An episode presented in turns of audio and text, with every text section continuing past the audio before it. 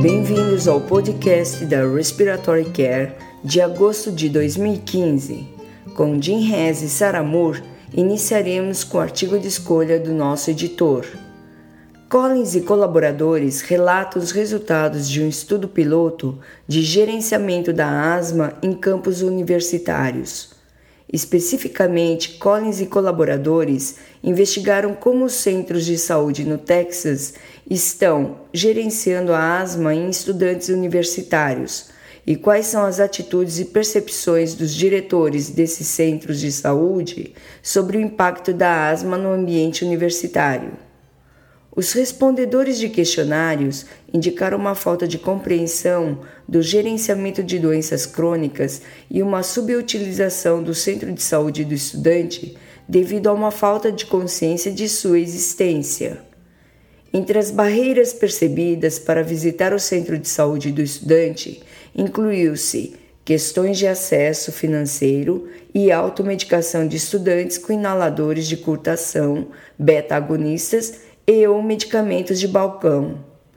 Em seu editorial, Levi nos lembra que, do ponto de vista de saúde pública, o controle pobre da asma entre os estudantes universitários pode ter consequências desastrosas para o bem-estar físico, acadêmico e econômico. Com a implementação de diretrizes nacionais para essa transição, obrigando uma padronização de cuidados e tendo uma postura proativa, o centro de saúde do estudante pode desempenhar um papel importante no gerenciamento da asma em campos universitários. Antônio e colaboradores procuraram determinar o impacto do balanço hídrico de 48 horas, previamente a um teste de respiração espontânea, sobre os resultados de desmame em uma população diversificada de UTI. Os resultados desse estudo sugerem que o balanço hídrico não deve atrasar o início do teste de respiração espontânea, porque não há previsão de maior probabilidade de falha no teste em pacientes médicos cirúrgicos criticamente enfermos. No entanto, evitar o balanço hídrico positivo em pacientes com DPOC pode melhorar os desfechos do desmame. Em seu editorial, Fernandes e Súbria levantam um aspecto importante que, quando os efeitos de um único fator surgem somente após a exclusão de todos os possíveis fatores de confusão, parece irrealista procurar um único fator preditor. Certamente ninguém discute que evitar o balanço hídrico positivo em pacientes com DPOC deva melhorar os resultados de desmame. A fraqueza muscular está associada com desmame tardio da ventilação mecânica. Coterro e colaboradores avaliaram o uso de força de preensão manual como um preditor de desmame da ventilação. A força de preensão manual previu desmame difícil, mas não o insucesso da estubação em pacientes sob ventilação mecânica. O tempo de desmame da ventilação mecânica e o tempo de internação na UTI foram significativamente superiores para os pacientes classificados como tendo fraqueza muscular de acordo com a força de preensão manual. Não foram observadas associações entre a força de preensão manual e os desfechos da estubação. Coterro e colaboradores concluíram que a fraqueza muscular, avaliada pela força de preensão manual, está associada à ventilação mecânica prolongada e ao tempo de permanência na UTI, mas não está associada com os desfechos da estubação. Tripati e colaboradores avaliaram todas as estubações planejadas e acidentais de uma UTI pediátrica multidisciplinar de 20 leitos ao longo de 12 meses em um projeto de melhoria de qualidade. Como resultado de uma intervenção dirigida, a taxa de estubação acidental na UTI pediátrica diminuiu de 3,6 para 2,6 a cada 100 dias de intubação. Tripati e colaboradores mostraram que políticas específicas para sedação e para desmame podem ser muito úteis no tratamento de crianças intubadas e na prevenção de complicações. Existe atualmente uma recomendação de insuflação do balonete ou cuff do tubo endotraqueal entre 20 e 30 centímetros de água de pressão. Rosicky e colaboradores compararam modelos de tubo endotraqueal dentro de um modelo novo traqueal biorrealista para avaliar o balonete e o desempenho da sucção nesse cenário. Três modelos de tubos endotraqueais foram testados quanto ao desempenho por meio de um simulador de vazamento abaixo do balonete e escape de ar ao longo de pressões intrabalonetes de 5 a 25 centímetros de água, com níveis de PIP de 0 a 15 centímetros de água. Neste modelo in vitro, Rosicky e colaboradores relataram que os modelos de tubo endotraqueal testados são selados com pressões inferiores às pressões atuais recomendadas para insuflação do balonete. O objetivo do estudo de Doneski e colaboradores foi avaliar a viabilidade do uso de dados clínicos não gerados para pesquisa para relatar resultados de longo prazo após programa de reabilitação pulmonar. Em um estudo descritivo longitudinal, todos os pacientes que completaram a reabilitação pulmonar de base comunitária na região da Baía de São Francisco foram solicitados a completar um questionário de seis meses e outros anuais subsequentes. Este estudo mostrou a capacidade de um programa de reabilitação pulmonar de monitorar com precisão um segmento de longo prazo após um programa de reabilitação pulmonar.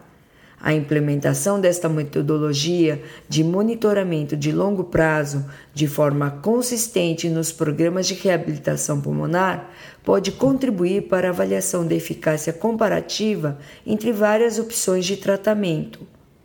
Wenhua e colaboradores realizaram uma revisão sistemática e meta-análise do impacto do treinamento resistido em indivíduos com DPOC os resultados desta análise sugerem que o treinamento resistido pode ser realizado com sucesso isoladamente ou associado ao treinamento de endurance, sem aumento de eventos adversos durante o treinamento de pacientes com DPOC.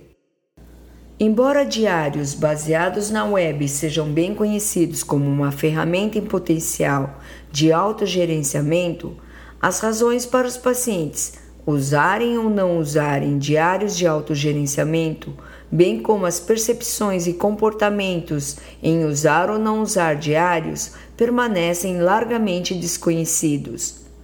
Van Cruisen e colaboradores realizaram um estudo qualitativo das percepções e dos comportamentos de pacientes e profissionais relacionados com o uso de diários no autogerenciamento online da asma e da DPOC.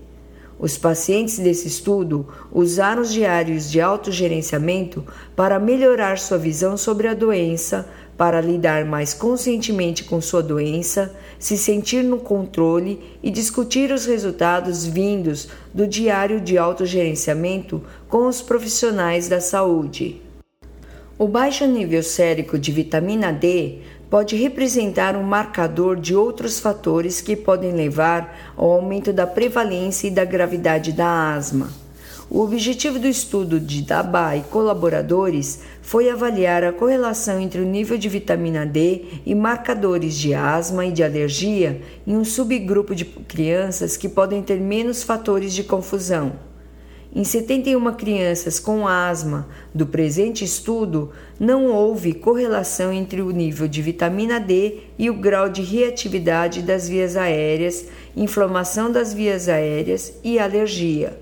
Portanto, a relação de causa e efeito entre a vitamina D, asma e alergia ainda deve ser investigada. Armeniacu e colaboradores exploraram a relação entre a cinética do oxigênio durante o exercício cardiopulmonar submáximo com carga constante e a gravidade da doença cardiopulmonar em adultos com fibrose cística.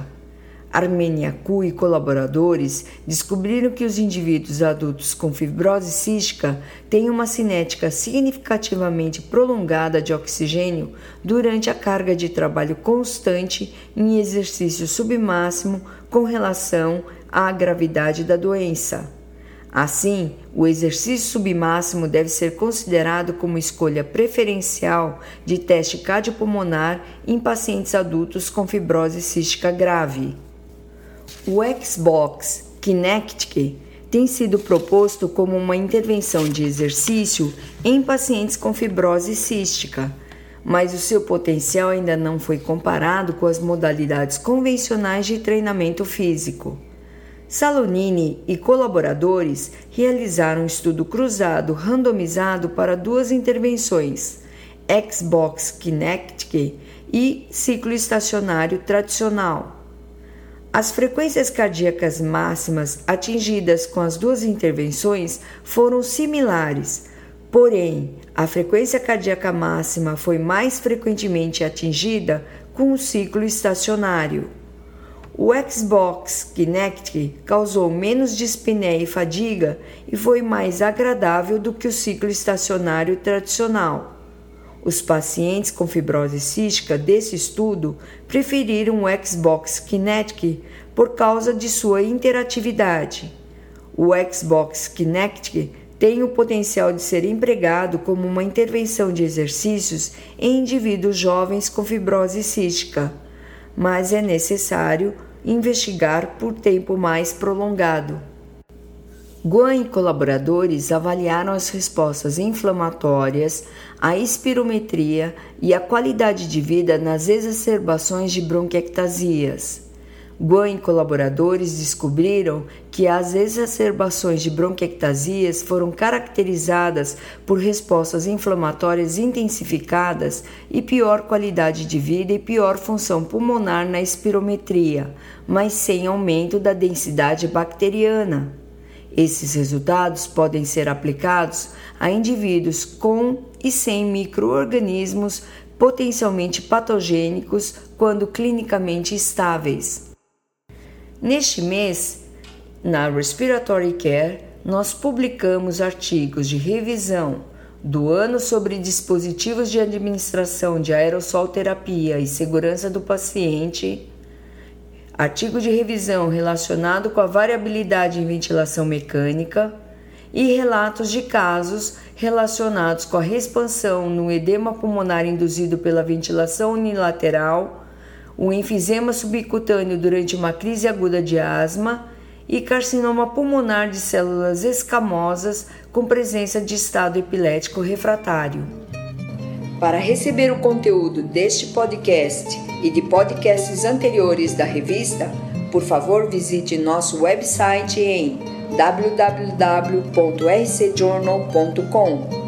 Você também poderá se inscrever no nosso website para receber os podcasts de futuros volumes da Respiratory Care.